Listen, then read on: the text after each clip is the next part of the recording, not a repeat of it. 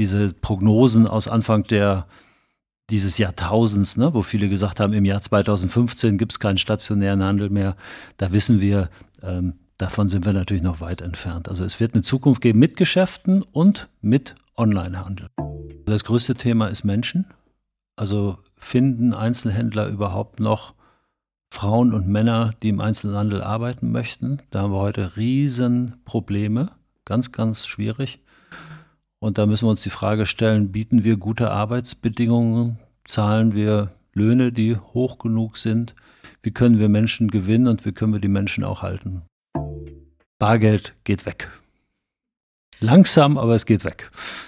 Herzlich willkommen zu den EHI Retail Insights. Mein Name ist Caroline Martens und ich spreche in unserem Podcast mit Menschen aus der Handelsbranche.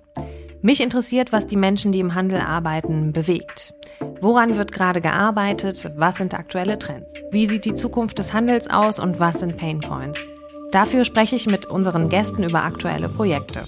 Zu uns kommen Mitarbeiter und Mitarbeiterinnen aus Handels- und Dienstleistungsunternehmen sowie Kollegen und Kolleginnen aus den Forschungsbereichen. Heute nehmen wir eine kurze Folge auf, in der ich mit dem Geschäftsführer des EHI, Michael Gerling, spreche und ihn frage, was ihm durch den Kopf geht. Euch geht gerade durch den Kopf, wer ist eigentlich Michael Gerling und was macht denn das EHI alles so? Dann empfehle ich euch, in Folge 8 reinzuhören. Da berichten wir etwas umfangreicher, was alles so zum Produktportfolio des EHI gehört, warum das EHI gegründet wurde und wie unsere Forschungsbereiche organisiert sind. Hallo Michael, schön, dass du da bist. Hallo Caro, danke für die Einladung. Ich freue mich, dich heute zu fragen, was dir durch den Kopf geht. Ich habe jetzt schon das Gefühl, ähm, dass das nicht die letzte Folge sein wird, in der ich dir diese Frage stelle. Du bist im täglichen Austausch mit verschiedensten Akteuren in der Handelsbranche sowie viele hier im EHI und nun nähern wir uns dem Ende von 2021. Was geht dir durch den Kopf? Was geht mir durch den Kopf? Jeden Tag, jeden Tag etwas Neues und äh, viele, viele Gedanken. Aber hier geht es ja um um die großen strategischen, strategischen Dinge. Also ich glaube, E-Commerce ist ein ganz wichtiges Thema. Mhm. Klar, ne? das ist schon seit 20 Jahren. Aber äh, wir haben doch jetzt gesehen, im letzten Jahr ist nochmal enorm viel passiert. Uh, unser Kollege Lars Hofacker hat ja gerade mit seinem Team die neue Studie rausgebracht, Top 1000 E-Commerce, und da haben wir gesehen, das Wachstum im letzten Jahr ist viel, viel stärker, als man das bisher angenommen hatte. Ja, also wir hatten nicht 24 Prozent Wachstum, wie das Statistische Bundesamt ausgewiesen hat, sondern wir hatten 33 Prozent Wachstum. Mhm. Und jetzt müssen wir uns natürlich mit der Frage auseinandersetzen, wird das, was viele schon vor 20 Jahren prognostiziert haben, ja, also dass mal der stationäre Handel ganz verschwindet, wie nah kommen wir daran? Ja? In einzelnen Branchen sind wir schon bei Marktanteilen von E-Commerce von, von 50 Prozent und mehr. Mhm. Und äh, da wird man sich natürlich zwangsläufig die Frage stellen müssen, wird es irgendwann das einzige Format sein im Einzelhandel? Genau, ähm, das Ganze wird ja immer ganz anschaulich von unserem Forschungsbereich E-Commerce rund um Lars Hofacker quantifiziert und erforscht. Ähm, begünstigt durch die Corona-Pandemie stieg der Umsatz der Top 1000 Online-Shops in Deutschland von 51,7 Milliarden Euro im Vorjahr auf 68,8. Und das sind, wie du sagtest, 33,1 Prozent nachzulesen in der Studie E-Commerce Markt Deutschland 2021. Der Anteil des gesamten Onlinehandels am Einzelhandel wird auf 15,4 Prozent beziffert. Trotzdem gibt es auch immer wieder Gespräche über die Zukunft der Innenstadt. Ganz dramatisch. Es wird keinen stationären Handel mehr geben. Ähm, was geht dir durch den Kopf, wenn du sowas hörst? Also wir haben da ja eigentlich seit vielen Jahren schon eine sehr klare Meinung zur Zukunft des Handels. Ja, wir sind ja eigentlich weg von es gibt E-Commerce und es gibt stationären Handel. Ja, weil so darf man eigentlich gar nicht mehr denken. Ja, wir wissen heute alle, die ursprünglich mal stationäre Händler waren, sind heute auch Online-Händler ja, in hybriden mhm. Formaten, Omnichannel. Und viele, die als Online-Händler gestartet sind, haben mittlerweile eigene Geschäfte. Ja, also das, das ist irgendwie vollkommen klar. Und diese Prognosen aus Anfang der dieses Jahrtausends, ne, wo viele gesagt haben, im Jahr 2015 gibt es keinen stationären Handel mehr, da wissen wir, ähm, davon sind wir natürlich noch weit entfernt. Also es wird eine Zukunft geben mit Geschäften und mit Onlinehandel. Und es ist manchmal auch interessant, wenn man mal in die Konsumenten reinguckt ja, und man sagt, mhm. wie, wie sind die eigentlich so aufgestellt? Da sehen wir eigentlich, es gibt heute interessanterweise gar keine reinen Online-Käufer. Ne? Es gibt etwa 25 Prozent reine Stationärhandelkäufer, die nur ins Geschäft gehen. Mhm. 75 Prozent sind heute Hybrid. Ne? Und diese 75 Prozent werden weiter wachsen und der Kunde entscheidet mal so, mal so. Geschäfte werden bleiben, sie werden aber Quadratmeter und Umsatz weiter verlieren.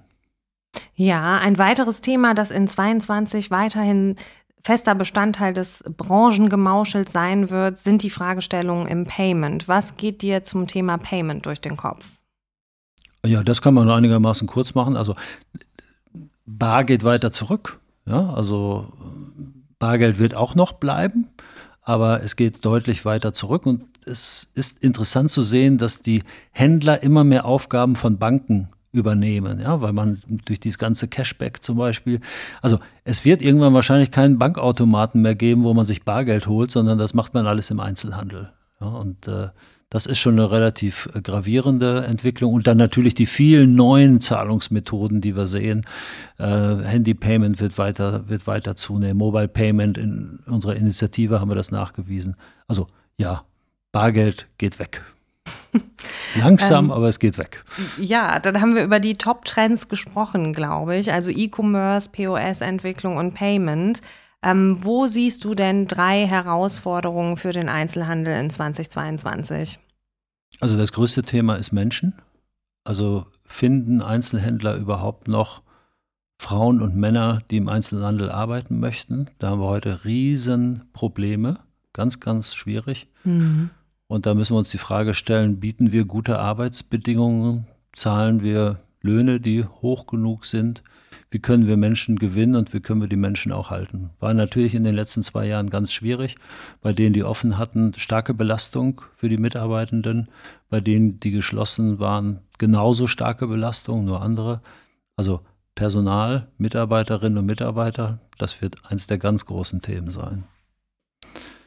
Nachhaltigkeit ja, also wir müssen natürlich gucken, welchen Beitrag kann der Handel leisten, mhm. um in Zukunft umweltfreundlicher zu agieren, Energie zu sparen, Plastik zu vermeiden.